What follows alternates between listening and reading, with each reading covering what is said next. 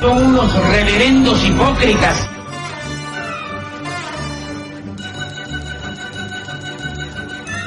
¿Por qué no suben a la tribuna a responderme si son tan hombrecitos? Tú te puedes reír, tú puedes decir lo que tú quieras, pero tú mientes.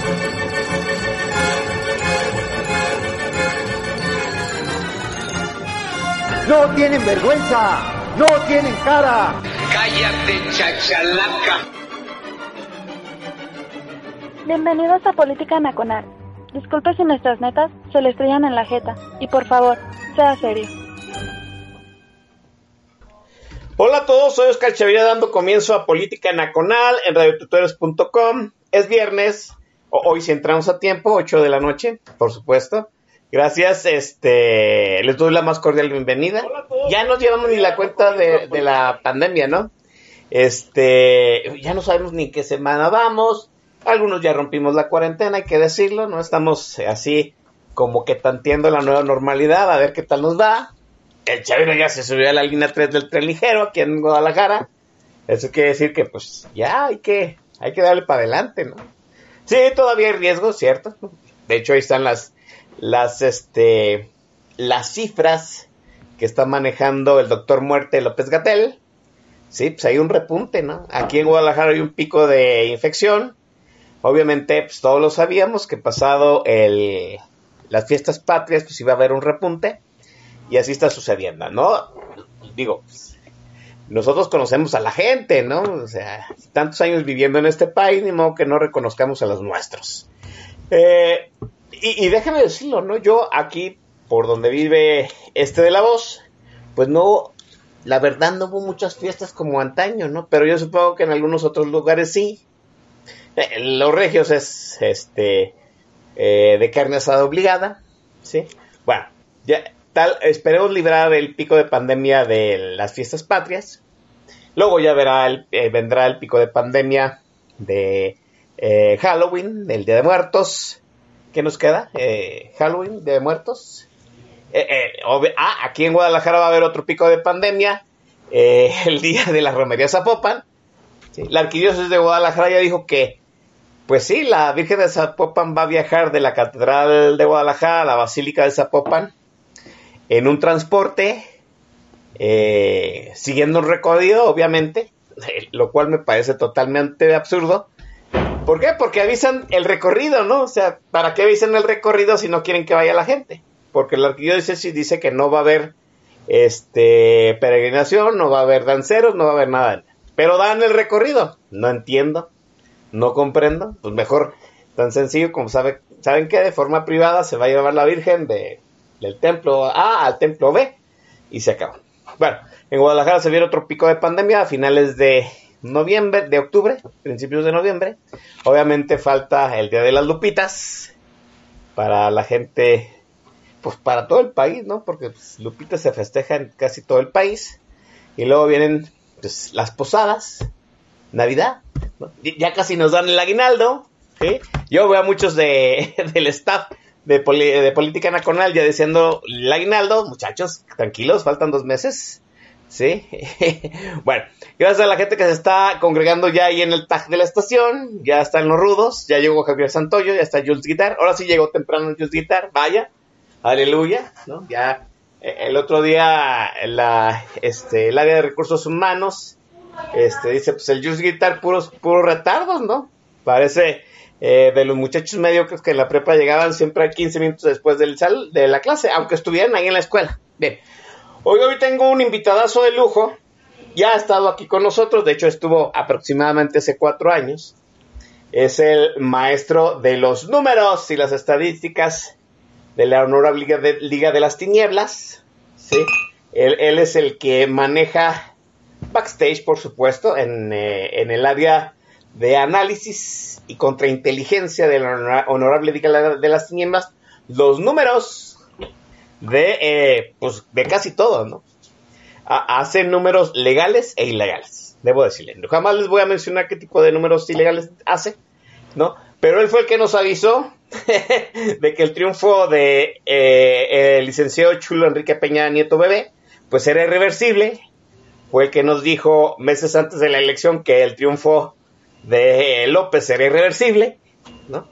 Y el que nos dijo hace exactamente más o menos cuatro años que Donald Trump, pues iba a ser el nuevo presidente de Estados Unidos, aunque en aquellos momentos todavía se pensaba que no. Sí, y aquí el invitado de hoy fue el que nos dijo, pues apuesten a Trump porque él va a ganar. Y miren, pues yo nomás le digo que por ahí ganamos una lanita extra. Le doy la más cordial bienvenida al coronel Chorizo. Coronel, Vele Cuadro, bienvenido. Buenas noches, Oscar. Buenas noches a toda la gente que nos escucha. Este, pues aquí estamos para darle un poco el análisis de lo que está pasando en Estados Unidos. Una elección bastante agitada, muy interesante y, y todavía algo abierta.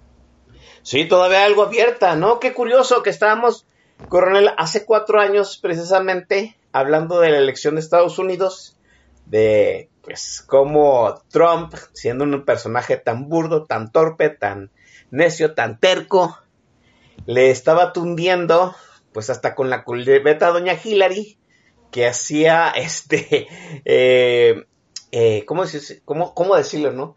que hacía actos estoicos para controlarse a sí misma, mientras pues, este troglodita se la tragaba en los, este, en los debates. Todo parecía señalar hace cuatro años que doña Hillary iba a ganar. Yo sorpresa, coronel. Su pronóstico fue acertado. Bueno, yo todavía la noche de elección pensaba que era favorita eh, Hillary, desde luego, pero eh, yo le daba buenas posibilidades de ganar a Trump. Casi todo, había lugares que decían que 95% de probabilidades de Hillary y tampoco era tan claro. Yo lo veía algo así como 70-30, o sea, todavía con buenas chances para, para Trump. Cuando se dan los números eh, de Florida y de Carolina del Norte, eh, Florida empieza fuerte para Hillary, pero porque se cuenta primero la parte del sur la parte del norte, la, la pestañita que hace eh, arriba del Golfo, esa es muy conservadora, es la, donde está Jacksonville. Eh, y empiezan a llevar los estados de Jacksonville y, se ve que va a ganar Florida Trump y North Carolina también. Y ya se, le empieza a complicar muy feo el panorama a Hillary. Ya está obligada a retener los estados de, de Belt, de lo que eh, le llaman ellos, un área industrializada que ya está en decadencia, Michigan, Wisconsin, eh, Pensilvania, Minnesota, eh, y ahí sorprendentemente empiezan a salir resultados favorables a, Trump y pronto ya no había camino para que Hillary ganara esa elección. Esa misma noche, alrededor de las 10 de la noche, ya, ya estaba prácticamente perdida Hillary, aunque muchos aunque aún traía ventaja en votos, pero ya su camino para ganar la elección era casi imposible. Sí, así es. Digamos en cierto sentido que este el voto de la América Profunda hace cuatro años se dio como estaba predicho. ¿Cuál fueron, ¿Cuáles fueron las bases del éxito de Donald Trump? Porque de algún modo, pues Donald Trump tuvo que este, voltear la votación en algunos distritos, Cornel. Sí, la sorpresa fue justamente, digo, todavía North Carolina y, Florida este, se veían competitivos, pero se esperaba que los demócratas ganaran eh, Michigan, Pensilvania, Wisconsin, este, que son estados en donde hay una importante cantidad de gente blanca, de poca escolaridad, de nivel económico este, bajón. Esos votantes históricamente eh, eran demócratas, porque bueno, pues los demócratas siempre han estado mucho con las uniones, con los sindicatos, y pues se identificaba más la gente eh, de, ese, de ese tipo con los demócratas. Curiosamente, eh, Donald Trump les llegó muy bien, eh, les prometió regresar a los, al estado de prosperidad, entre comillas, que había hace 20, 30 años, cuando las automotrices, las plantas de hierro estaban en su apogeo, eh, y pues se, las, se la compraron. Este, les habló de pues, la, amenaza que las minorías que les han estado quitando eh, sus trabajos, que en realidad el problema es que se están yendo a China y a México y con los demócratas eso no va a cambiar y hay que hacer América grande de nuevo. Y le funcionó de maravilla, ganó esos estados que la mayoría lo veíamos difícil que fuera a ganar esos estados. Eh, eh, y pues con eso ganó la elección. En realidad la elección de, del 2016 eh, en votos totales la ganó Hillary Clinton, algo así como por un 2, 2,5%.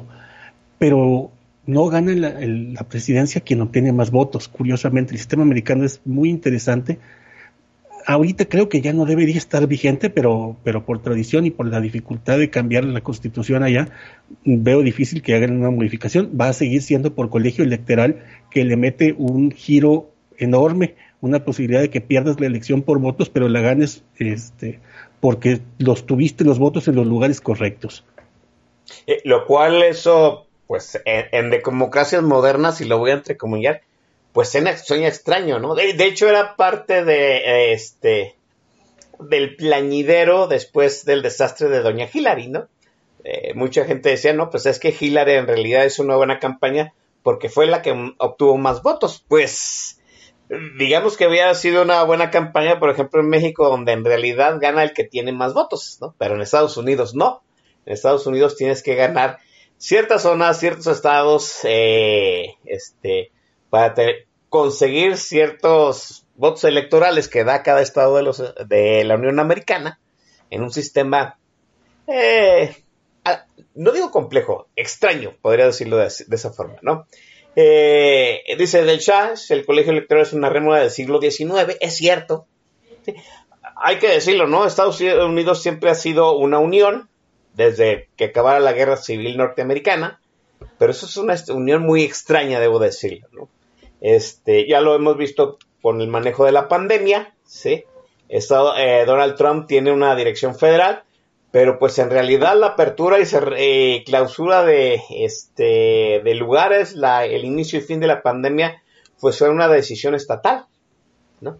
Ahora, una de las grandes diferencias entre, Estados Unidos y México es, por ejemplo, que este los gobernadores en los gobernadores en Estados Unidos pueden mandar a hacer eh, estado de sitio, ¿no? Pueden mandar a la gente a dormir a cierta hora, a que no salgan de sus casas a cierta hora de la noche, en México eso no, se, eso no lo puede hacer un gobernador. ¿sí? El, que manda eh, este estado de sitio es el presidente de la República. ¿sí? Y, permite eso y en cierto sentido entonces ya los, gobernadores regulan, que fue parte de la polémica del inicio de esta pandemia, ¿no?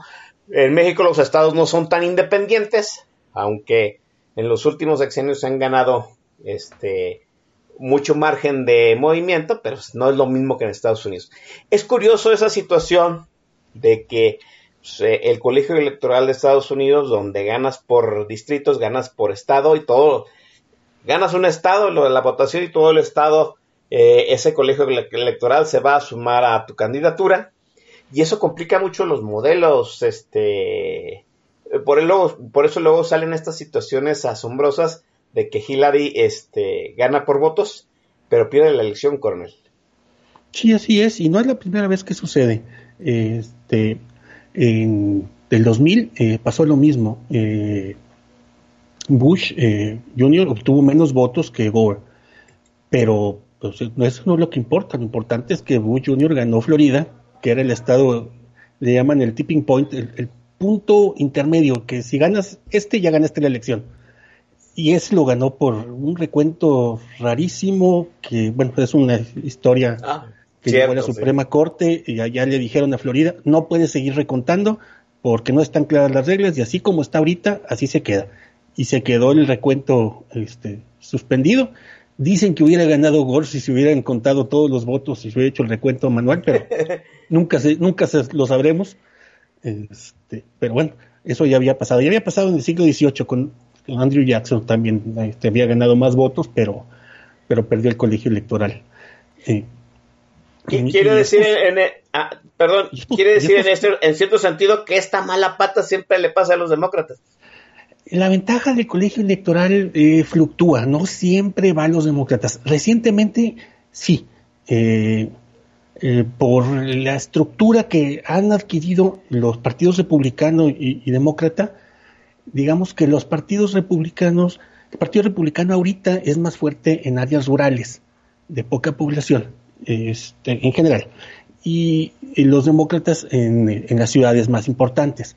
Entonces, esto hace que, que en el federalismo, en donde todos los votos estatales tienen cierto peso mínimo, por más mínima cantidad de gente que tengas, este, los Wyoming te da bastante, te da tres votos, que es proporcionalmente por población mucho más que California, aunque te dé 55 votos, pero si divides entre los votantes de California y, este, y los de Wyoming, la población de California no es 17 veces mayor, es 60 veces mayor. Entonces pesa más, pero, pero por, por, por población, los votos rurales. Y la estructura republicana ahorita es más fuerte en ese tipo de estados. Eso es ahorita. En el siglo pasado era diferente.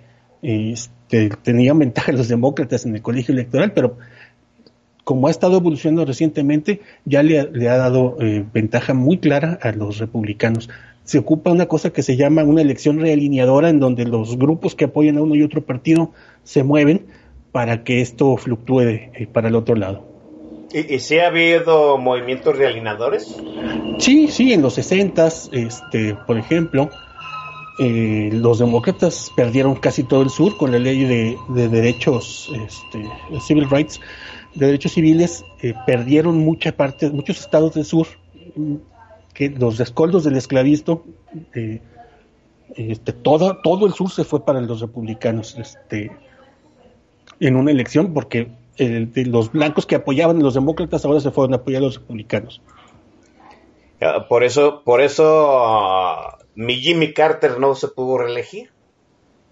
Así es. No hay que recordar a, a Mr. Jimmy Carter, ¿no? Pasó, pasó la historia como un presidente norteamericano muy tibio. Eso le costó parte de la elección y la, la reubicación. Ah, mira, perdió Jimmy Carter este, la reelección Luego vendría la época de este, Ronald Reagan. Eh, lo curioso del caso, ¿no? A, mí me sorprenden los norteamericanos. A mí me sorprenden los norteamericanos en muchos sentidos. No me sorprende que hayan elegido a Donald Trump. Ya habían elegido a Ronald Reagan, please. ¿No? Por favor, ¿dónde está la sorpresa, no? Ahora, usted dirá, no, oiga, pues Ronald Reagan se convirtió en un pelar del neoliberalismo. Pues no él, ¿no? No tanto él, sino la gente que lo acompaña.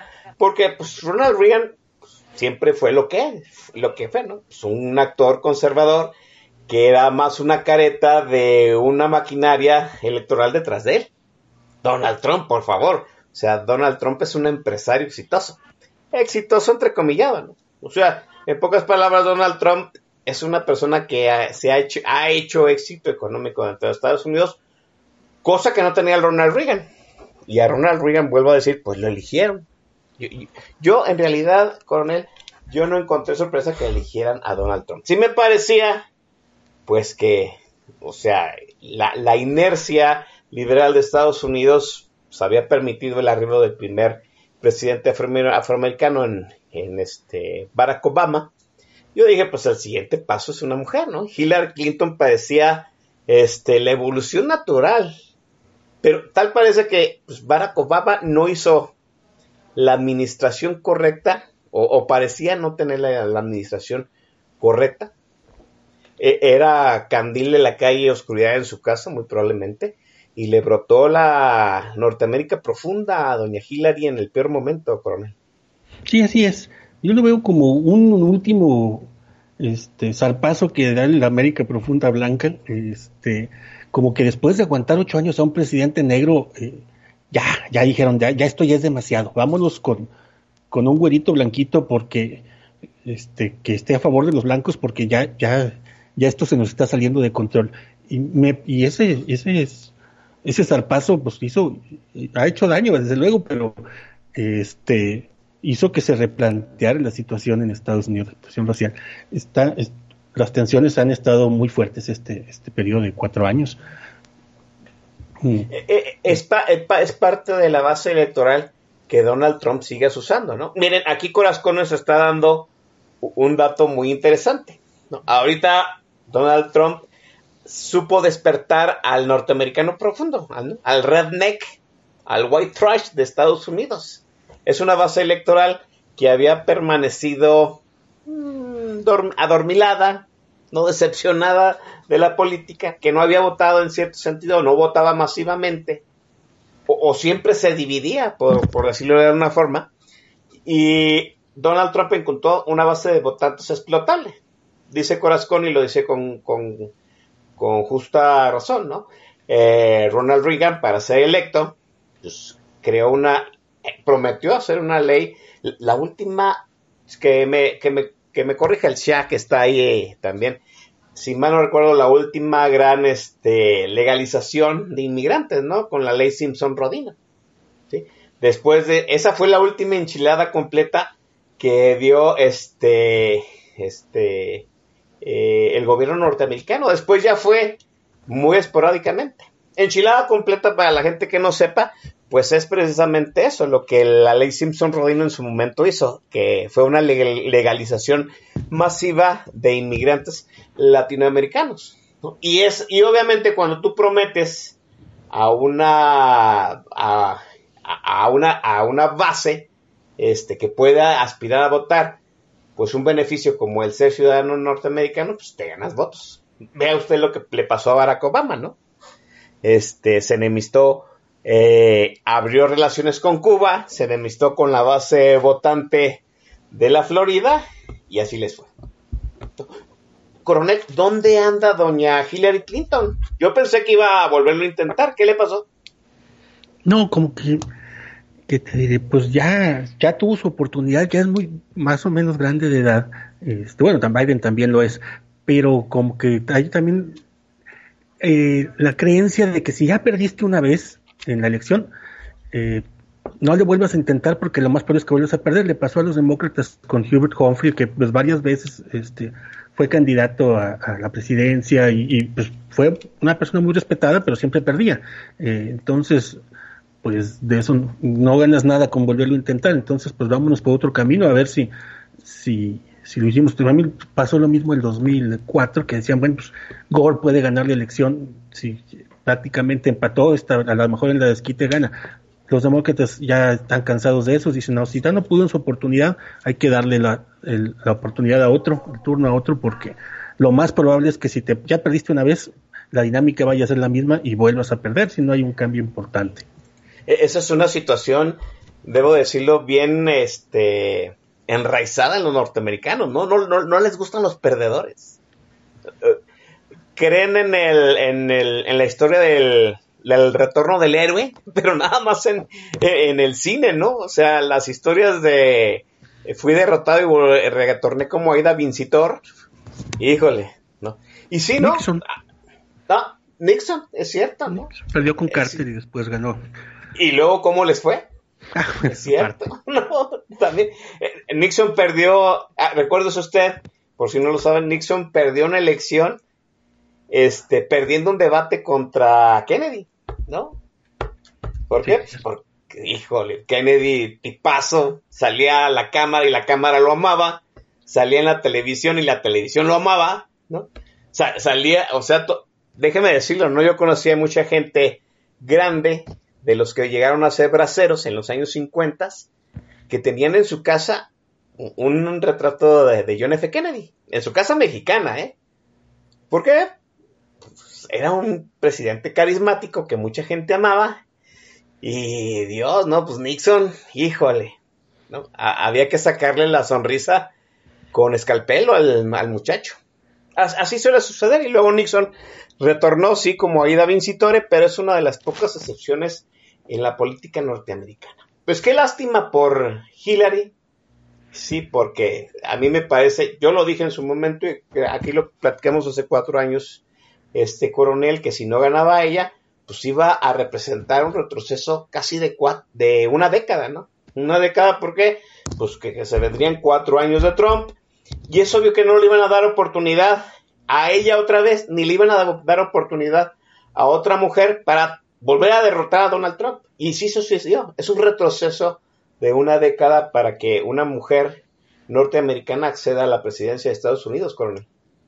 Sí, este, no, bueno, eh, ahorita eh, sí hay algunas figuras, eh, sobre todo del lado demócrata, bueno, también Nikki Haley del lado de los republicanos, pero no lo veo en el futuro tan cercano. Existe la posibilidad de que si Biden gana, mm, como ya es grande, no quiera tirarse de la reelección. y este y ahí pues tal vez una mujer podría entrar pero no es claro digo generalmente si ganas este, incluso si, si gana Biden este, y fallece durante durante su periodo eh, quedaría una mujer temporalmente la, vicepresidenta en ese entonces sería eh, Kamala Harris eh, quedaría como presidente ¿Cómo ve la situación de una vicepresidenta mujer? Es más, eh, yo sé que el vicepresidente de Estados Unidos es como la reina de Inglaterra, sí, pero pues tiene la oportunidad en cierto momento de llegar a gobernar. ¿Fue un movimiento político inteligente de Biden?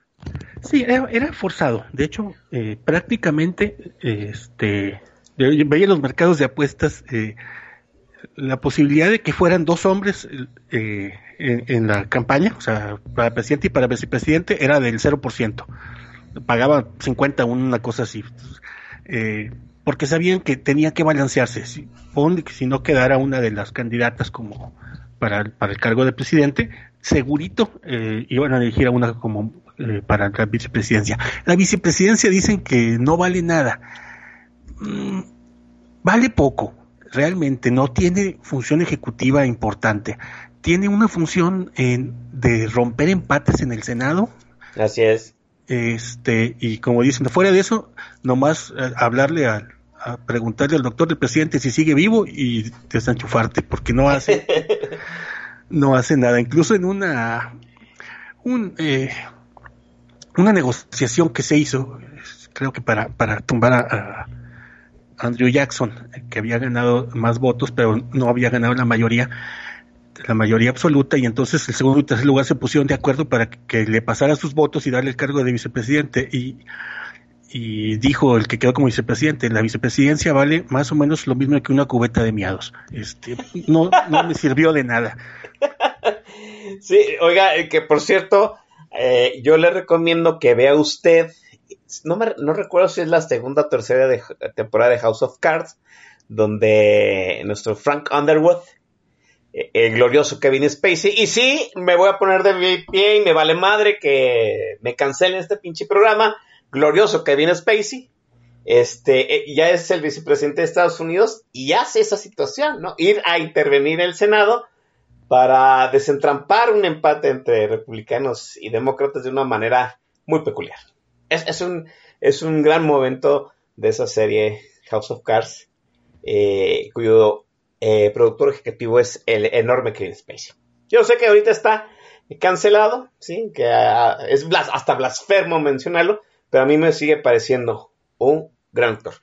Este, oiga, déjeme dejar aquí la conversación con el estimadísimo Coronel Chorizo, que además de ser un amigo este, ya de bastantes años, aunque no nos frecuentamos mucho, hay que decirlo, ¿no? Pues yo siempre le tengo apartado a suya y es de los, este, pues ya de los, podríamos decir de los este, que tienen ahí apartada su butaca, hacen su guardadito cuando empieza cada temporada de política nacional para comprar su lugar en platea y eh, me, honra tenerlo este día.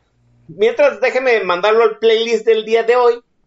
Eh, no sabía qué poner, este, tranquilamente, y en esos momentos de epifanía del viernes de vodka en el termo, me vino a la mente, Chingada madre, pues hay que como poner a su majestad Bonnie Tyler. Pues Bonnie Tyler para el playlist del día de hoy en Política Nacional.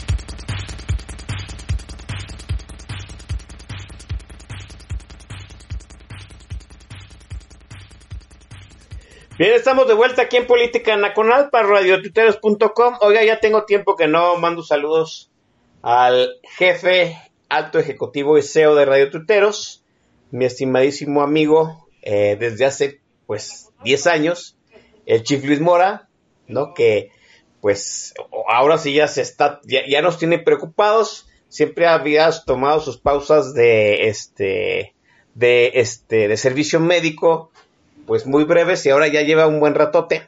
¿no? Obviamente, pues mire, la estación sigue funcionando, por supuesto, aquí hay staff, ¿no?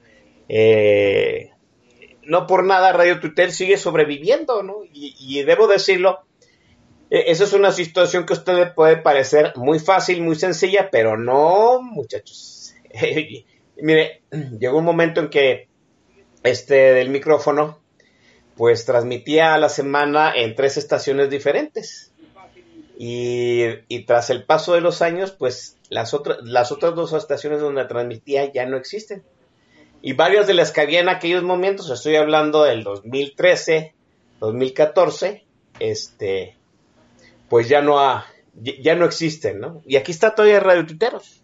¿no? Es un esfuerzo de muchísima gente eh, mucha gente que sale obviamente dando voz en los micrófonos, gente como el coronel Chorizo que amablemente pues este, nos ayuda una opinión, eh, gente que pues, está tras bambalinas con las cuestiones operativas, con las cuestiones financieras, sí, porque pues una, una estación por internet cuesta, y aquí estamos, ¿no? Radio Tuiteros que pues, no tienen más de los 10 años que yo tengo aquí este, dando lata, y pues parte de ese, de ese esfuerzo, porque la estación continúe, es del Chief Luis Mora. Yo le mando un abrazo, que se reponga.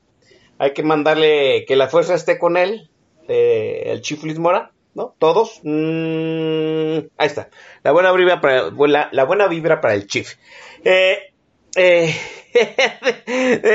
sigue mi hermano Javo Chávez asusando al pueblo bueno a las, encuestas, las encuestas espurias, ¿no? Pidiendo que haya democracia en el playlist. El día que haya democracia en el playlist, ese día eh, va a estar mi renuncia en el escritorio correcto aquí en esta estación, ¿no? Debo decirlo así, ¿no?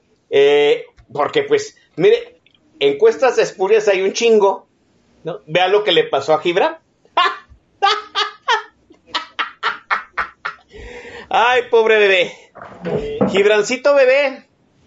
Espero que te haya servido. Este, espero que te sirva la lección. Deja de hacer rabieta, muchacho. Deja de estar lloriqueando, moqueando, escupiendo al cielo. afrontalo el monstruo que creaste. Se machito.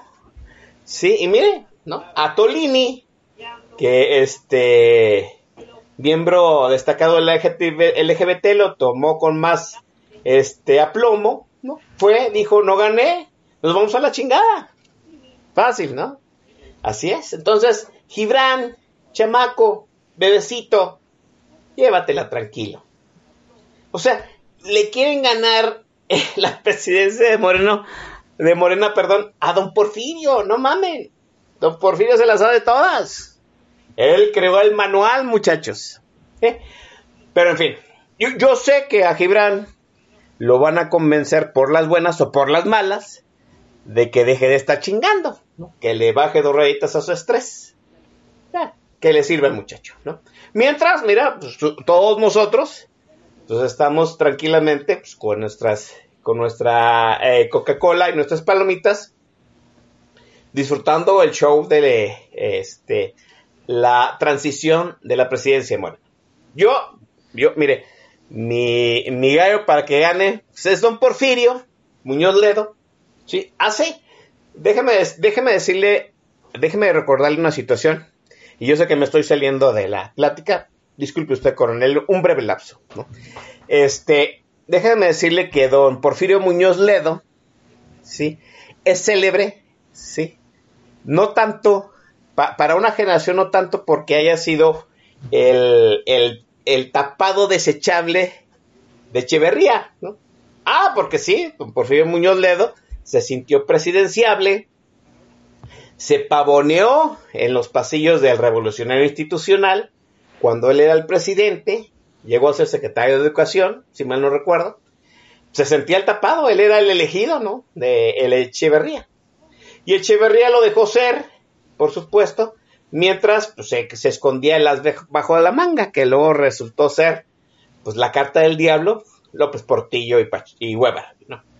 Este, no, López Portillo y Pacheco, perdón. Sí. Bueno, yo, yo no lo recuerdo esa, esa vez porque yo, el Chavira era un mozalbete, un bodoque, así, era muy niño en aquellos tiempos, pero yo recuerdo cuando don Porfirio Muñoz Ledo se fue de candidato a gobernador de Guanajuato, ¿recuerda usted?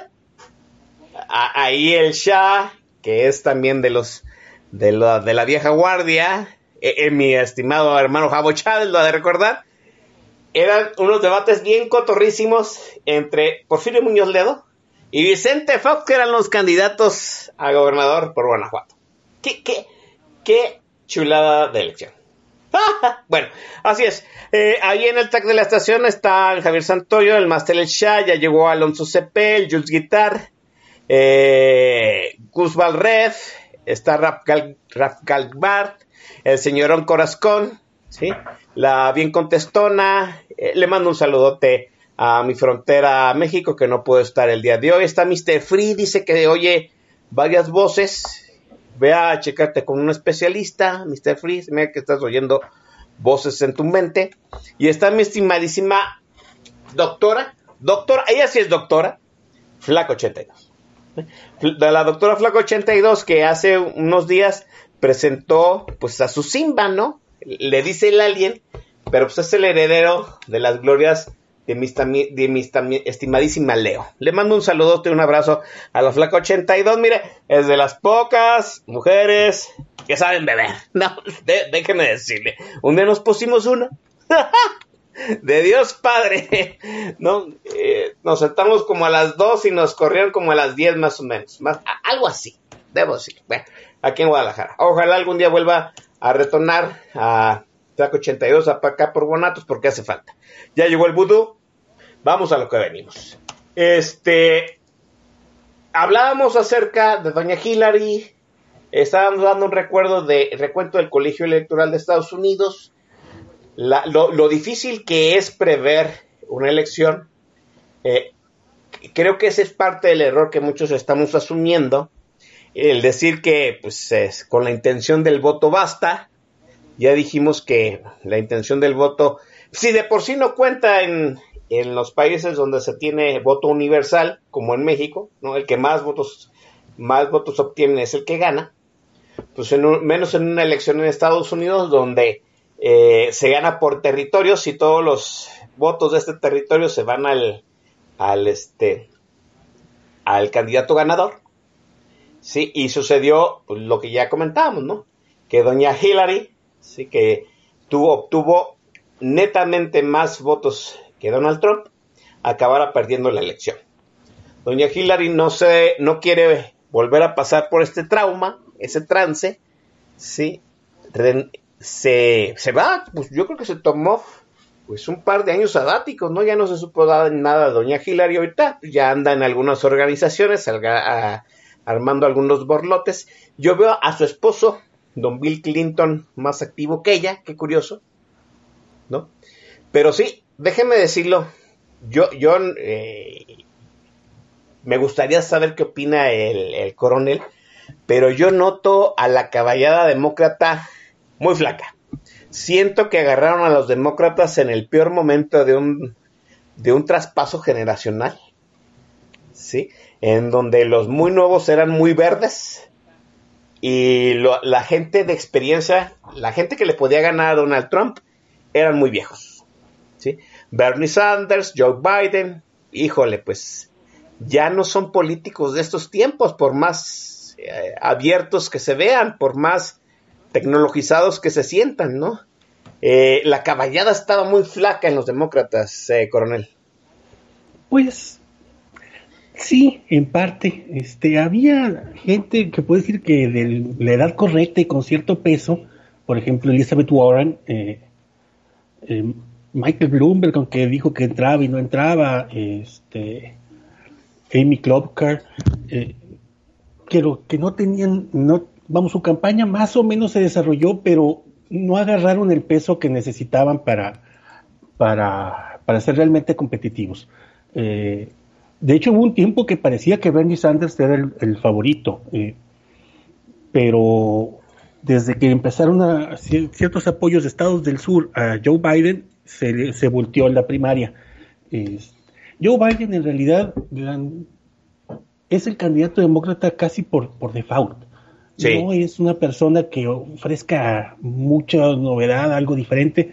Prácticamente su mensaje es regresar a la decencia, a la normalidad, acá con el tío Joe, este, de que todos volvamos este, a estar como antes del desmadre de este cuatrienio.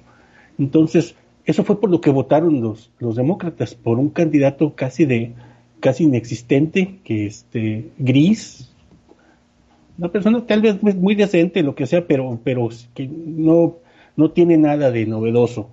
Este, simplemente que no tuviera grandes defectos como Bernie Sanders, que pues, lo podrían acusar de socialista y de comunista y que nos va a llevar a, este, a, quitar nuestras libertades, no sé. Lo, eh, John Biden es una persona que sale limpio su expediente y pues con eso le bastó. Sí, y, qué curioso, ¿no? Que Joe Biden casi por, por default, no podría, por descarte, ¿no? Le haya tocado la candidatura cuando, hay que decirlo, ¿no? Joe, Joe Biden es un gran operador político. Eh, mire, yo siempre he dicho que en la política hay dos tipos de grandes políticos, ¿no?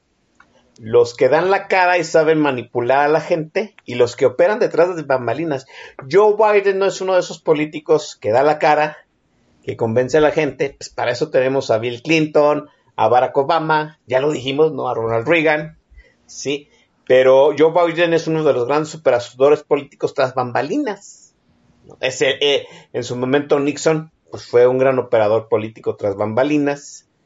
Eh, Joe Biden se hizo este su muchacho eh, que ingresó a las filas de los demócratas siendo muy chamaco. Desde la high school era de los muchachos que llegaran a los comités de los demócratas a, echarle la mano en lo que pudiera.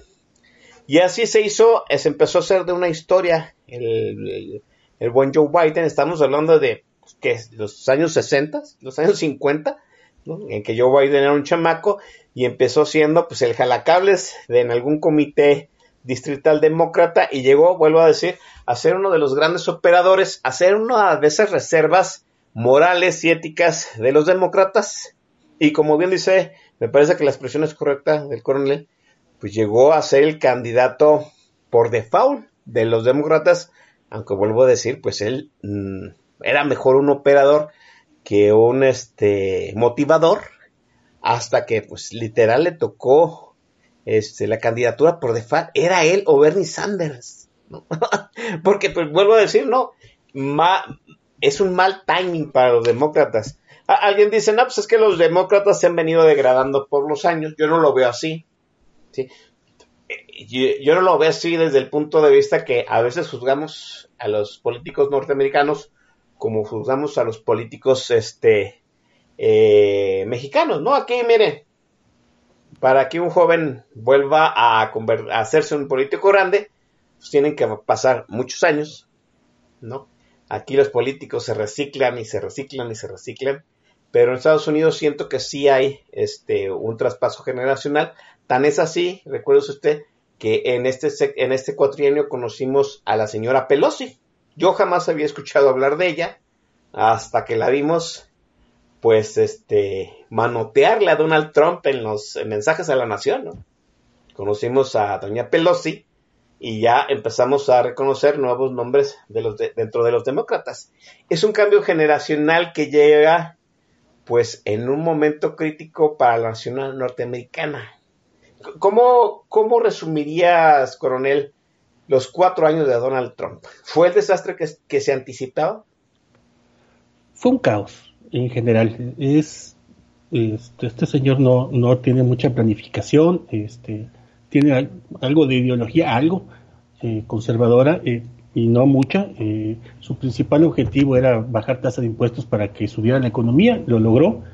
Este, claro, ahora el déficit americano es enorme, pero bueno, al menos e, ese era su objetivo más importante. Y en ese sentido, la economía más o menos despertó, obviamente, a costo de incrementar el déficit, lo cual no es sustentable en el largo plazo, porque no hubo realmente recortes que compensaran eh, la disminución de impuestos a empresas. Eh, en ese sentido no le fue tan mal. En todo lo demás es una, una desorganización impresionante. Este pone a gente prácticamente fiel a él, sin importar si está capacitada para el puesto, ¿no? Este los despide cuando les da su gana. La gente que trabaja en Casablanca este, dicen que, que se la pasa nada más viendo programas de, Fox News y y, gritando, que, que no, realmente no es una persona organizada este, que haga un programa y lo siga, simplemente lo que en un momento se le ocurre, este, eso se hace. Y el que no esté de acuerdo, pues le avienta la caballada, este, su popularidad personal, como ya ha pasado con bastante gente de su gobierno que le renuncia. Este, e, eso, es, eso es parte de lo que a mí me tiene sorprendido, ¿no? ¿Cómo sobrevive un presidente cuando le renuncia parte del staff que llevó, parte importante del staff en cantidad y en nombre de, lo que, de los que lo llevaron a la presidencia, ¿no? Y Donald Trump ahí sigue eh, con las posibilidades de ganar. Sí, sí es, este, más lo que tal vez le haya pegado más feo fue la, la mala planeación que tuvo con lo del COVID. Si no hubiera pasado, tendría muy buenas posibilidades de reelegirse, a pesar de que nunca ha sido popular, popular, en el sentido de que sus positivos, la gente que lo, que lo aprueba eh, sea más que la que lo desaprueba, este, siempre ha tenido su, su grupo bastante compacto, que esté un piso del 40, 40%, 42% de gente que va a apoyarlo, haga o diga lo que sea. Este, pero con el COVID algún porcentaje de esa gente como que se lo está volteando porque ya ven, ve la catástrofe que tienen allá, es muy parecido a lo que está pasando en México. Este, quisieron abrir pronto para que los negocios se reactivaran y pues les cayó una segunda oleada de rebrote, este, y, pues ya ves, justamente este ayer se confirmó que, que el mismo Donald Trump está enfermo, este, lo que va a tener ahí consecuencias interesantes que si podemos los analizamos al rato. Pero este brote sí fue, le pegó feo sus posibilidades de reelegirse. Todavía existen, desde luego, no está descartado, pero, pero eso fue un jalón muy feo, un golpe muy duro para sus posibilidades. Sí, así es, ¿no? El karma maldito. Boris Johnson, el primer ministro de, del Reino Unido, eh, renegó del COVID, le dio COVID. Bolsonaro, el presidente de Brasil dijo que pues, era una patraña, también le dio COVID a él y a su esposa, y ahora Donald Trump y, Melanie, ¿no? los dos dieron positivo a COVID. Eh, por ahí infórmenme la gente del TAG. Yo me quedé en la mañana que pues iba a guardar su cuarentena dentro de la Casa Blanca. Me dicen que ya lo llevaron al hospital. A ver, confirmenme los chamacos. Así es, lo llevaron al hospital. ¡Sas! ¿no? Híjole, bueno, no, alguien dice, pues que ya para hacer el póker, pues de una vez que le dé al, cuarto viejito renegón, vamos a ver qué sucede, ¿no? Pero es cierto, es cierto, ¿no? La pandemia ah, en todos los países, no nada más en, es una cuestión americana, pues ha, mm, ¿cómo decirlo, no? Ha hecho más olas dentro de las turbulencias políticas de todos los países, sobre todo en los países que tienen una elección eh, en estos momentos de la pandemia. muy probablemente nosotros vayamos a pasar a las elecciones intermedias de este sexenio cuando haya, ya haya vacunas, si es que lo va a haber, y si es que va a funcionar, si es que no le siguen saliendo zombies a AstraZeneca, muchachos de AstraZeneca, pónganse, pongan cuidado en lo que están haciendo, ¿no? Ya, ya van dos, dos, este, que generan problemas mentales por la vacuna que están generando, pues échenle ganas, chamacos. Pero sí, sí, hay que decirlo, ¿no? La pandemia ha, ¿cómo decirlo? De una forma que no se, que no se, que no se sienta tan, tan, tan frágil, ¿no? Ha evidenciado quiénes sí y quiénes no estaban preparados para encarar los grandes retos de un país. Y, pues es un reto enorme en pocos meses, ¿sí? Y, y oh sorpresa, ¿no? Pues nos hemos vis- visto, como decía en su momento López Portillo, en el espejo de Tezcatlipoca, ¿no? Y nuestro espejo nos dio un rostro muy feo y también a los de Estados Unidos. Eh, es cierto, eh, Donald Trump tiene una base votante muy dura, sí, eh, la América profunda, cerca del 40%. y- Del 40%. La gran pregunta, coronel, es si, si esa base votante que sigue creyendo que Trump va a ser grande a Norteamérica está distribuido de la forma correcta para que gane el colegio electoral, coronel. Es correcto. De hecho, sí. Eso es lo que hace que realmente tenga posibilidades. Eh, para los que no sepan bien cómo funciona el colegio electoral, básicamente eh, cada estado se les asigna un cierto número de electores en base a dos cosas. Eh, bueno, en base al número de distritos que tiene, que, los distritos es proporcional a la población, y sumándole dos más por estado, que serían los dos senadores. Eh, entonces, California, que tiene 55 votos, el quien gana el estado se lleva todos los 55 electores. Eh, el estado más pequeño, que es Wyoming, tiene tres votos. Este, uno de su distrito y dos los senadores. Eh, entonces, quien gana ese estado gana todos los votos. Hay dos excepciones. Dos, en, en realidad, cada estado es libre de escoger cómo los distribuye, pero es tonto distribuirlos proporcionalmente porque prácticamente tu estado no influye en el resultado final. Va a quedar 5 a 4, pues a nadie le interesa ir a un, a un a hacer campaña en un estado en donde lo más que puede ganar es un voto más. Mejor vamos a Michigan, en donde o gano los 13 o pierdo los 13. Este, las dos excepciones son Maine y, y- y Nebraska, que ellos votan eh, por distrito. Que son Mm. dos, dos distritos de Nevada. Este, el que gana un distrito ya se lleva un elector.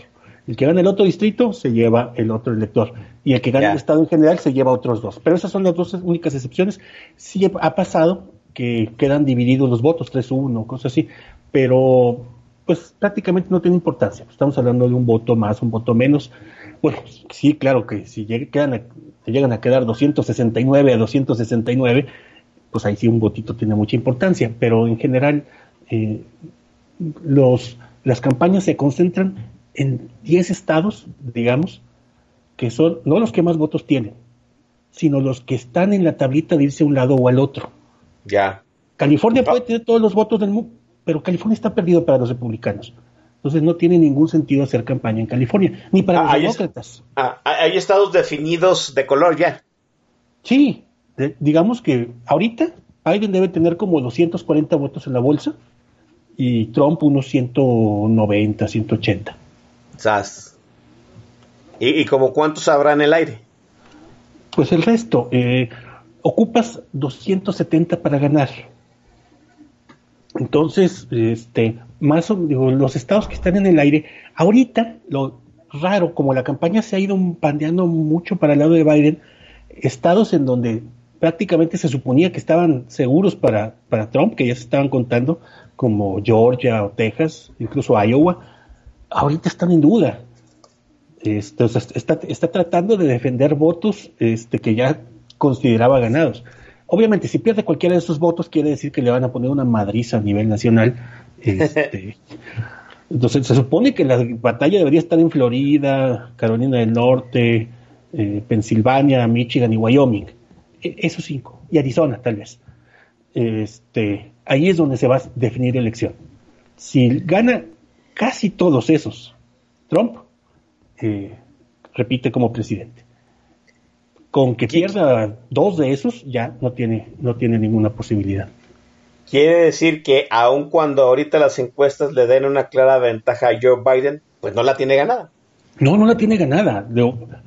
Falta nada más que se mueva unos 3, 4 puntos para el, para el lado de Trump. Ahorita yo considero que trae una ventaja nacional eh, de voto nacional, voto universal Biden de unos 8, 8,5%. Aún perdiendo Trump por entre 3 y 4%, es más o menos 50-50 de que gane la elección. Así de raro, de feo está el sistema americano que trae los dados cargados a favor de un candidato que aún perdiendo hasta por 4%, tiene buenas chances de ganar la elección. Volvería, volvería a repetirse el fenómeno de Hillary, ¿no? Que comentábamos. Biden gana por votos, pero no por colegio. Así es, y también le pasó a, Gore en lo mismo.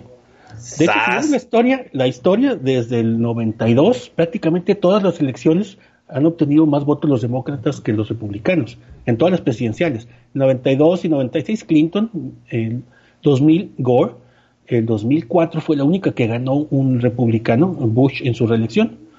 2008 y 2012 las ganó Obama, 2016 tuvo más votos Hillary Clinton. Entonces, es una tendencia este, que se está yendo hacia el lado demócrata por, por dos cuestiones. Una muy importante es la demográfica.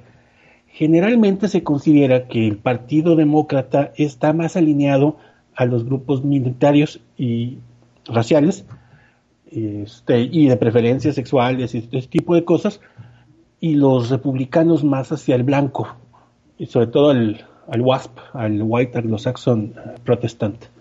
Eh, ese es el corazón de, los, de los republicanos. Pero como porcentaje de la población, cada vez va bajando la cantidad de, blancos como proporción de, la votación total. Entonces es. una tendencia que más tarde o más temprano le va a pegar. De hecho, ya cuando, cuando el día que Texas se vote a favor de los demócratas, va a tener que recomponerse el Partido Republicano. No puede tratar de seguir con la misma base de conservadores, este, religiosos, este, rurales, porque no le va a alcanzar.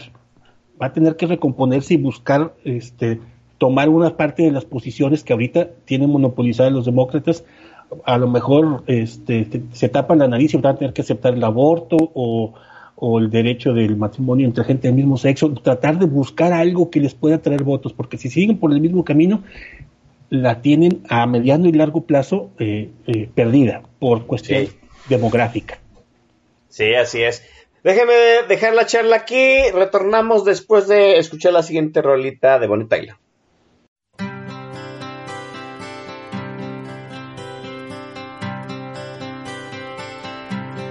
It's a heartache, nothing but a heartache. Hits you when it's too late, hits you when you're down. It's a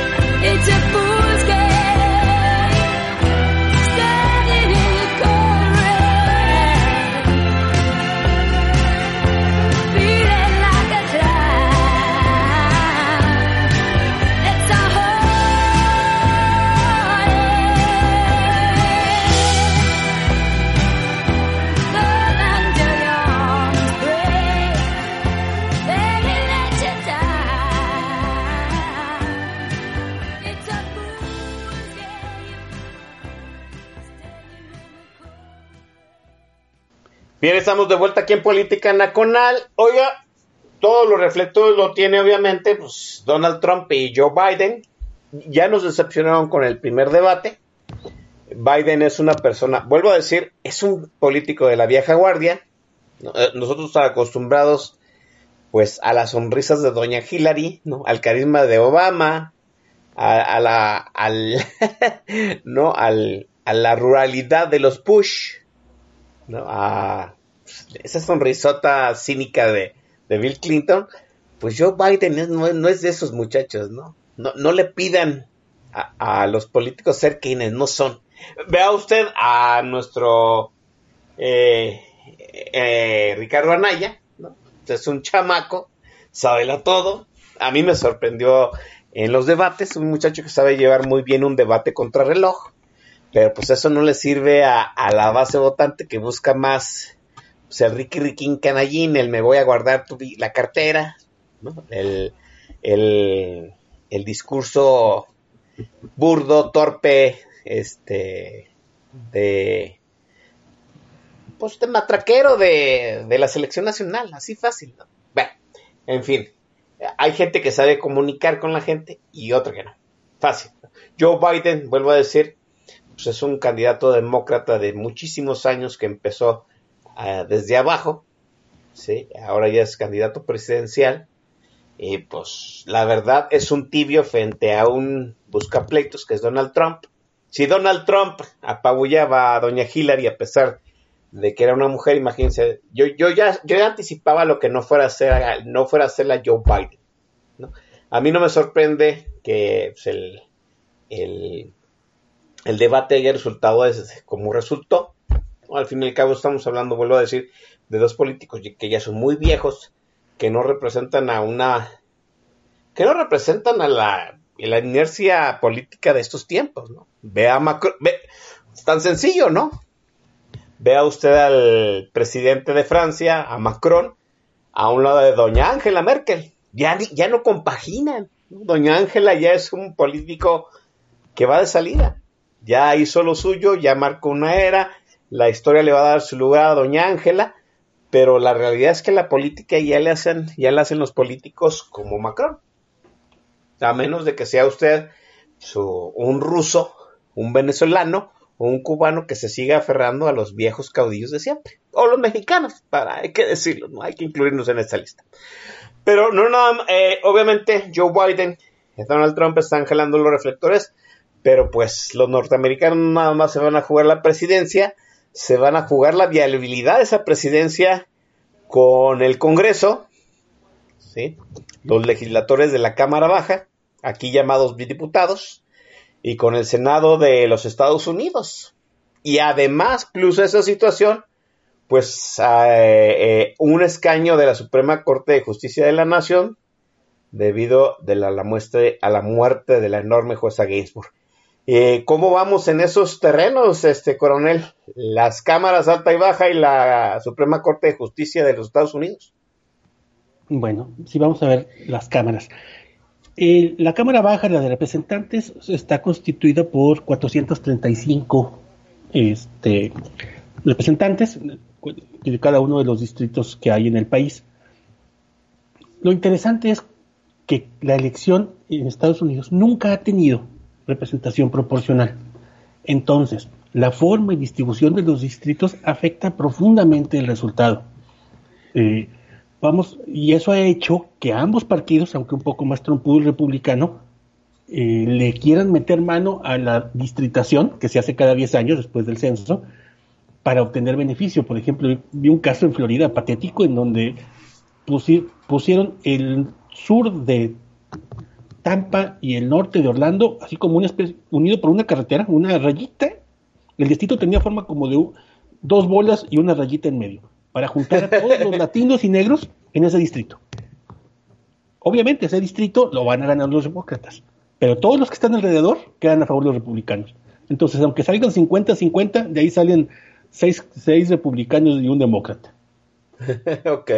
Entonces, con la mano en la cintura, tratan de moverle, de ponerle el pulgar a la balanza para que quede de tal forma que, que favorezca un partido. O sea, nada de que pues vámonos, vámonos parejo. Los dos partidos tratan de sacar ventaja de esa manera. El Senado de alguna manera es lo mismo. Todos los, todos los 50 estados dan dos senadores. No importa que California tenga 60 millones de habitantes y, menos de un millón tenga Wyoming. Ambos dan dos. Entonces, el Senado tiene una estructura pro-republicana prácticamente fija de unos cinco, cinco votos de ventaja. El hecho de que ahorita esté eh, 52-48 es porque la elección pasada fue buena para los demócratas, pero es bien difícil para los demócratas voltear el Senado a su favor. ¿Es posible que suceda si este año hay una cargada hacia, los demócratas? Sí, eh, pero tampoco es seguro. E- Es un bastión republicano difícil de, tumbar, porque todos esos estados eh, chiquititos de Wyoming, South Dakota, North Dakota, este, Montana, Idaho, dan de a tres, dan, dan de a dos en dos, y, y ahí siempre van a ganar los republicanos. Bueno, eh, el Senado se, se elige cada seis años un senador. Eh, un senador dura seis años en su periodo, pero cada dos años un tercio de la Cámara de Senadores se renueva. Entonces, en este, en este año se va a renovar un tercio que está muy cargado hacia los republicanos, que hay muchos republicanos que están defendiendo su silla y pocos demócratas. Por eso es casi imposible que avancen los republicanos, porque hay muy pocas sillas demócratas en juego. Las que están en riesgo son de republicanos este, que pueden que los pueden tumbar y, llegar al 50-50 mágico que les que si tienen la presidencia eh, les daría la cámara a, a los demócratas. No es seguro, pero pero sí hay suficientes estados que están en esa situación para decir que es probable, que es bastante probable que si gana Biden, el Senado quede 50-50 y, y pueda tomar las tres cámaras los, los demócratas, porque el, el Congreso, eh, los representantes, es muy, muy probable, no sé, 80% de que se vaya a quedar eh, del lado demócrata. Entonces, si las cosas se dan como ahorita parece más probable, no seguro, pero más probable, eh, Biden tendría, igual que tuvo eh, Trump al principio de su administración, la trifecta, la, tiene la presidencia, la Cámara de Senadores y la Cámara de, de Representantes. Y con eso puedes meter prácticamente la ley que quieras. De alguna manera Trump no pudo por ser, estaba peleado con un pedacito del partido, pero como la es, ventaja era muy pequeña en el Senado, eh, no, no podía pasar leyes tan fácilmente. De hecho, el, el último acto heroico de McCain, el senador eh, republicano por Arizona, bueno, tuvo dos actos heroicos McCain para los, para los, bueno, uno para los demócratas y otro para los republicanos. Uno fue cuando, en la votación para abolir el Obamacare, este, él había dicho que iba a votar republicano aparentemente y en la mera hora votó en contra. Para, y con eso se, se salvó el Obamacare y sigue vigente en los Estados Unidos. Eh, ciertamente le traía un coraje a Trump, este señor, ya tenía cáncer, estaba, estaba este, muy malito de salud, le quedaban unos meses de vida, este, y, y a última hora le pintó un dedo y le dijo, pues se queda Obamacare, porque no tienes los votos con el mío, se queda. Ese fue su legado. Ese fue su legado. Y su otro legado para el otro lado fue eh, morirse, pasar la rayita. Pasa en el Senado, igual que, que, lo que pasó en la Suprema Corte. El Senado prácticamente es de por vida. En, en, estados, en estados que tienen muy fuerte tendencia a un partido, te puedes elegir, elegir, cada seis años te religes, te religes y duras mucho. Este, hay senadores que ¿Cómo? duraron más de 50 años en, en su escaño. Bernie Sanders se ha mantenido así religiéndose desde hace un buen ratote. Así es. Este, y, pero sucede que si un eh, senador renuncia o muere durante su periodo, el gobernador elige a un senador temporal que le completa hasta la siguiente elección bianual, no todo el periodo, a la siguiente elección. Ya. Si, si vas por seis años y te mueves en el primero, en el segundo año te va a ir una elección especial por los otros cuatro. Entonces, justamente le pasó eso a, a, a, a McKay.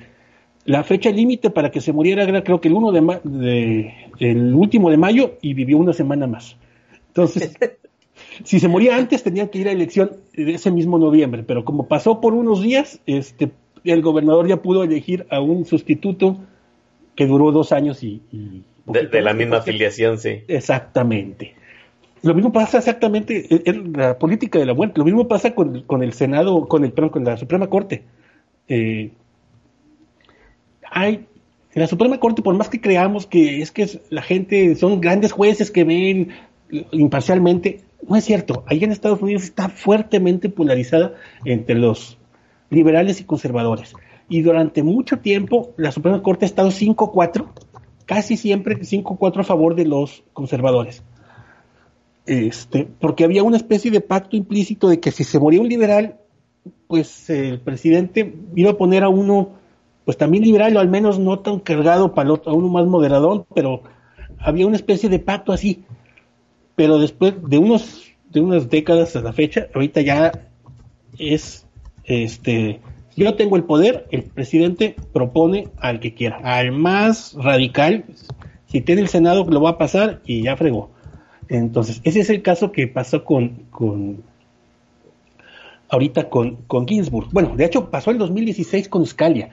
Scalia era muy, un juez muy conservador, este, fallece, eh, y todavía durante el periodo de Obama, creo que en abril, las elecciones eran hasta noviembre, y Obama propone a, un magistrado bastante moderado, conservador, Garland, no, no conservador, liberal, pero moderado, e incluso otra cuestión importante, de edad ya se sentó. Este, ahorita lo quieren poner gente de treinta y tantos años, como es de por vida, para que esté 40 años, 50 años dando sus opiniones en la corte. Todos los presidentes quieren meter a, a alguien muy jovencito con su visión para que dure bastante. Bueno, el Senado le dijo a Obama, no lo vamos a considerar al juez Garland porque pues faltan seis meses para la elección. Hay que darle oportunidad a que el próximo presidente sea el que ponga y como tenía la mayoría en el Senado los republicanos, pues se fregó Obama. No, no pudo, no pudo poner, quedó vacante por muchos meses, y al ganar Trump, inmediatamente ponen al, al, al, recomendado de Trump, al, al, propuesto por Trump. Lo curioso es que pasa otra vez eso, esa misma situación, pero más extremadamente acaba de pasar. Faltando un mes y días para la elección, muere Ruth Ginsburg, una juez liberal, bastante liberal, de hecho. Sí. Muy amiga de Scalia. Era, era curioso porque tenían pues este, opiniones encontradas en muchas, en muchas resoluciones, pero eran amiguísimos, iban de viaje juntos. Eran, eran sí. gente de otra época que, que, podían ser enemigos ideológicamente, pero amigos este, afuera de, de la corte.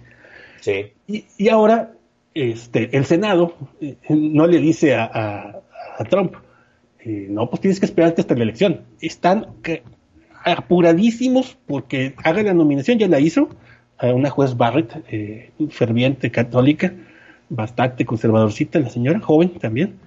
Este, y está el Senado eh, dándose vuelo porque quiere, quiere rápido este, aceptarla, aceptar su, su propuesta y dejar 6 a 3 la corte. Eso sería un 6-3 en la corte si un 5-4 se presta a, cierto manejo, un 6-3 puedes prácticamente met, meter cualquier ley, cualquier apelación que llegue a la Suprema Corte y sabes de qué lado va a votar. Y eso es peligroso. Este, dicen que incluso la ley del aborto es posible, la famosa Way contra Roe, eh, la, la tumben si es una mayoría así 6 contra 3 a favor de los de los jueces conservadores.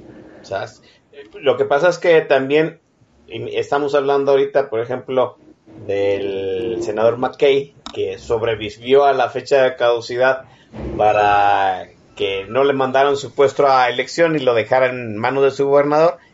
Imagínese si la, influencia de un senador, ahora imagínese la, influencia de un juez de la Suprema Corte, ¿no? Que duran muchísimos más años, es es un puesto casi a perpetuidad. Sí, sí, si pones a un joven, de 40 años, como Cábano, que pusieron en el 2018, ah, porque también los que renuncian, porque ya van a renunciar por cuestión de edad, se fijan, oye, este, está un presidente de mi lado, puedo renunciar para que nomine a uno de mi mismo lado. Así es, sí. Si no, Exacto. mejor me espero. De- a, esta, a la señora Ginsburg le hicieron todo lo posible por aguantarle la vida dos meses más y, y hubiera pasado la rayita. Cierto, es Pero- cierto. Pues no pasó la rayita y, y, pues ni modo, este, a De lo que... Sí, de hecho, déjeme comentarlo, ¿no? La, la jueza Ginsburg ya, ya venía laborando intermitentemente desde el año pasado y, se sabía, pues, que la jueza nada más cumplía cierto mínimo de, jornada laboral para mantener su puesto, precisamente para, para pasar, pues, esa, ¿cómo dicen? E- Esa, esa límite de tiempo de la elección para que pues, ganara un demócrata y pudiera elegir, vamos, pudiera reemplazar su puesto un demócrata. Pero pues no alcanzó, ¿no? La jueza Ginsburg. ¿Qué, qué, qué postales tan, tan conmovedoras, debo decirlo? El hecho de que se congregara fuera de la Suprema, del edificio de la Suprema Corte de Justicia de los Estados Unidos, mucha gente, este, triste, conmovida, este, velando por una, por una juez, ya no digamos por un caudillo, por un por una juez. Qué interesante el punto, ¿no? Eh, hagamos un resumen, este, coronel. Eh, gana Joe Biden, puede llevarse la trifecta perfecta con un margen de maniobra más amplio que tuvo Donald Trump, ¿correcto? A ese escenario yo le daría algo así ahorita como el 50% de que Biden gana, no, tal vez un poco menos, cuarenta y tantos por ciento de que gana las tres. Correcto. De que, de que gana, pero pierde el Senado, tal vez un veintitantos por ciento. Y un treinta y tantos de que, tal vez ahorita así como un treinta y tantos de que gana, de que se reelige eh, Donald Trump. Ese porcentaje se me hace que viene bajando por dos causas. Por el pésimo debate que dio Trump, se mostró como un patán el señor.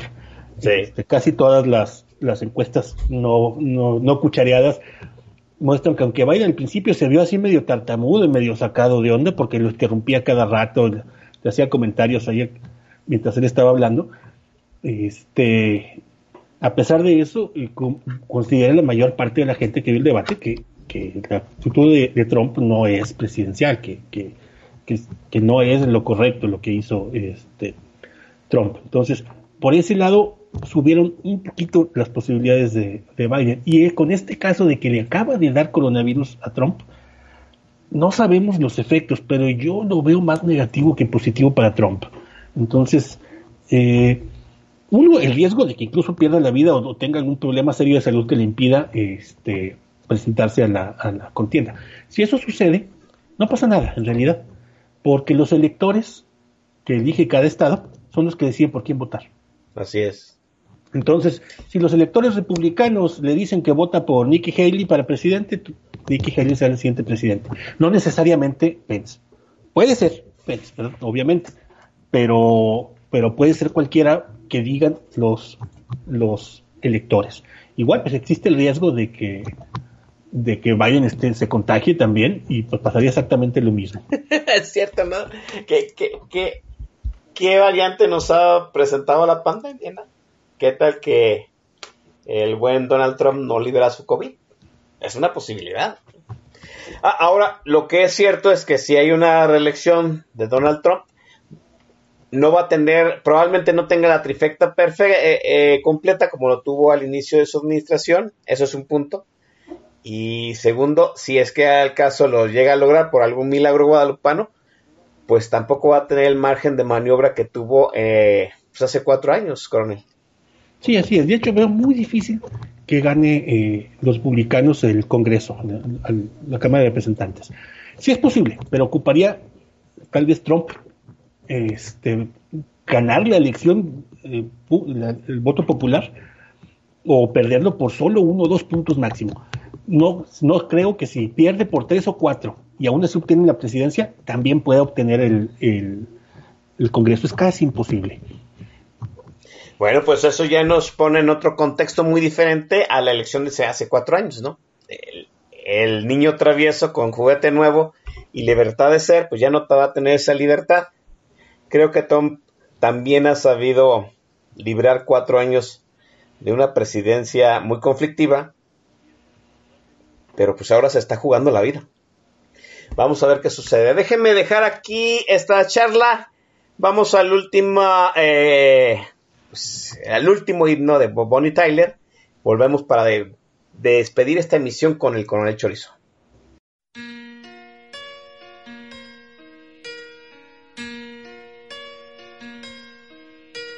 Turn around. Every now and then I get a little bit lonely and you're never coming around. Turn around. Every now and then I get a little bit tired listening to the sound of my tears. Turn around. Every now and then I get a little bit nervous that the best of all the years have gone by. Turn around. Every now and then I get a little bit terrified and then I see the look in your eyes.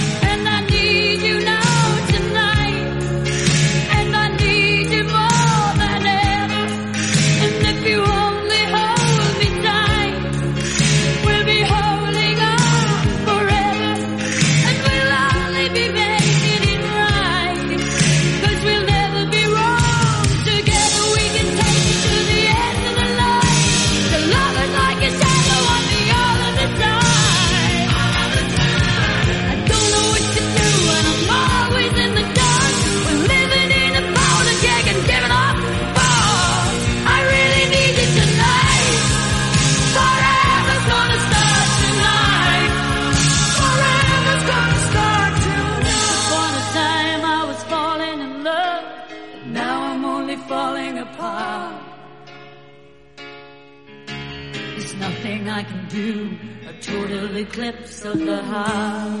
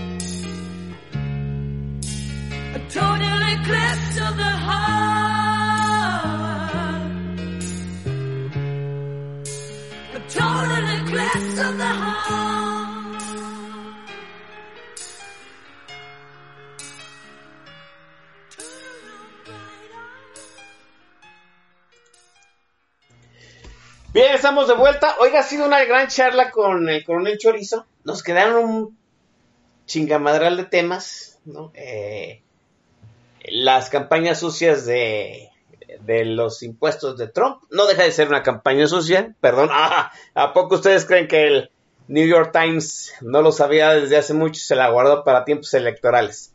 Eh, eh, las acusaciones de pederastia de Joe Biden, la redistritación, esta situación de que ahora, coronel, se vaya a votar en tiempos de pandemia y va a aumentar el, voto postal, coronel. Es bien interesante porque existe una posibilidad bastante marcada, otra vez por las características de los votantes republicanos y demócratas, pues los republicanos son más de que el COVID no existe, no pasa nada y voy. Y los demócratas son más de que pues, prefiero pedir mi voto postal, que es perfectamente válido. En algunos estados incluso no hay voto presencial. Pero como, como está esta diferencia que se va a pandear el voto postal a favor de los, de los demócratas, uno, por ejemplo, el postmaster, el, el director de, de Correo de Estados Unidos, dijo que el correo está perdiendo mucho dinero, que vamos a, a rematar unas máquinas ordenadoras y si se tarda más el correo en llegar, pues ni modo. Pero eso entonces puede significar que votos no lleguen a tiempo para ser contados, sabiendo que eso va a, va a- a be- a beneficiar a los republicanos. O sea, otra vez con la mano en la cintura le meten ahí, le pisan en la báscula para que el, del número que dé sea favorable para su partido. Este, y luego también, si los votos que se cuenten en la elección van a favor de Trump, igual la judicializa y pide que se quiten los recuentos, que no se cuenten los que llegan tarde y ganarla así, sobre todo con una Suprema Corte muy conservadora, este, ganarla así por juicio sobre la mesa, como de hecho se ganó la elección del, del 2000. Así es. una decisión de la Suprema Corte. Así es, remember Al Gore y el voto postal de Florida, ¿no? Eh, eh, el voto postal que se perforaba. ¡Ja! Eso es una chulada. Todo, yo creo que vamos a invitar al coronel Chorizo. Eh, la elección de, de los gringos es el 3 de noviembre. Ahorita me estaba diciendo el coronel Chorizo una muy pe- grata peculiaridad. Quiero que todo el mundo lo sepa. ¿Por qué se vota los martes, coronel? Sí, de los padres fundadores de la Unión Americana tenían una opinión muy distinta. De hecho, pensaban que ni siquiera debía haber partidos cuando hicieron la Constitución. Y pues pensaron que lo que las elecciones iban a ser entre ciudadanos que iban a votar por ciudadanos como ellos, no políticos. Y que esos ciudadanos los iban a representar en la Cámara de Representantes o de Senadores, no a- afiliado a un partido, sino a sus ciudadanos. Entonces, ¿cómo había que hacer la elección? Pues entre ciudadanos, este, a veces en, lo que hoy te un caucus, en una convención, o a veces este, a través de, de, boleta electoral. Pero como el domingo era el día para la misa, y en ese entonces, en los 1780s, pues la transportación era, era pues lenta, y de un extremo de un estado al otro te podías meter hasta un día entero. Entonces, el domingo es para misa. El lunes te tienes que transportar de tu ciudad a donde se va a hacer la elección, sobre todo si va a ser este, este eh, tipo convención. Y entonces el martes es cuando ya puedes ir a votar. Se hace la convención y ahí se elige al ciudadano que te va a representar y ya te regresarás a tu ciudad ese mismo día o el día siguiente. Entonces, por eso se hace en martes, está la constitución. Ni siquiera es día feriado. O sea, gente, no- mucha gente tiene que trabajar ese día. Para quitar esto, los republicanos, los demócratas han propuesto que se pase un domingo. Eso no se puede hacer porque tendrían que cambiar la constitución. Lo que sí se puede hacer es nombrarlo como día feriado y en eso andan. Pero los republicanos nunca lo van a aceptar. Entonces, e- es un, hasta la fecha de elección es, es un tema de debate este, en donde están agarrados de las greñas. Igual pasa con el con DC. Eh, el Distrito de Columbia no es estado, no, no tiene representantes, no tiene senadores. Los demócratas quieren con su alma que con eso medio se compense la desventaja que tienen en el Senado, pero no han podido pasar leyes para que se convierta en el Estado 51. Mucho menos Puerto Rico, que eso ya sería, sería una locura, pues ya se, más o menos se balancearía el, número de estados pro republicanos y demócratas. Pero eso nos muestra cómo están agarrados de todos los detalles, de la distritación, del censo, del correo, de todo donde pueden agarrar ventaja. Este, los dos partidos tratan de sacar la máxima ventaja. Aquí ya casi no hay este, consensos bipartidistas en donde vemos cómo le hacemos una comisión independiente que haga la, la, la. No, cada quien trata de sacar el máximo de ventaja que pueda porque sabe que cuando no tenga el poder el otro va a hacer lo mismo. Pues ahí está. Hoy acaban de aprender una cosa nueva, muchísimas cosas nuevas, gracias aquí a la sapiencia del coronel Chorizo. Coronel, usted sabe que yo le agradezco mucho siempre su presencia. Me la paso muy a toda madre platicando con usted y podríamos hablar durante horas, pero pues los tiempos de la radio dictaminan que hay que pararle ya. Coronel, le agradezco mucho. Aquí nos estaremos viendo. Yo creo que lo, convocaremos el, el viernes antes de la elección presidencial y hablamos más de esta situación del voto por correo y cómo, y si acaso han cambiado los nombres después de de si Trump se presenta a los debates, ¿no? Hay que ver si, si, si libra primero el COVID y hay mucho, much- habría muchas cosas que platicar el, el 30 de octubre. Coronel, le agradezco. El agradecido soy yo, Oscar, como siempre un gusto saludarte y estar aquí con la gente viendo, el- viendo el tag de Radio Tuiteros. Aquí estamos para cuando necesites, este, ya sabes, este chorizo está para servirte. Eh, tipazo, el coronel, eh, miembro eh, de Gafete de Oro de ahí del TAC rudo de la estación. Le, agradezco, Oscar Chavira se despide, muchachos. Esto fue Política Nacional este viernes, tranquilos. Ya, ya empezaron los fríos, los fríos. Hay que guardar este, las cervezas y empezar con los ponches. Canelita con piquete para todos. Bájenle rayitas. Ay, ando un pendejo.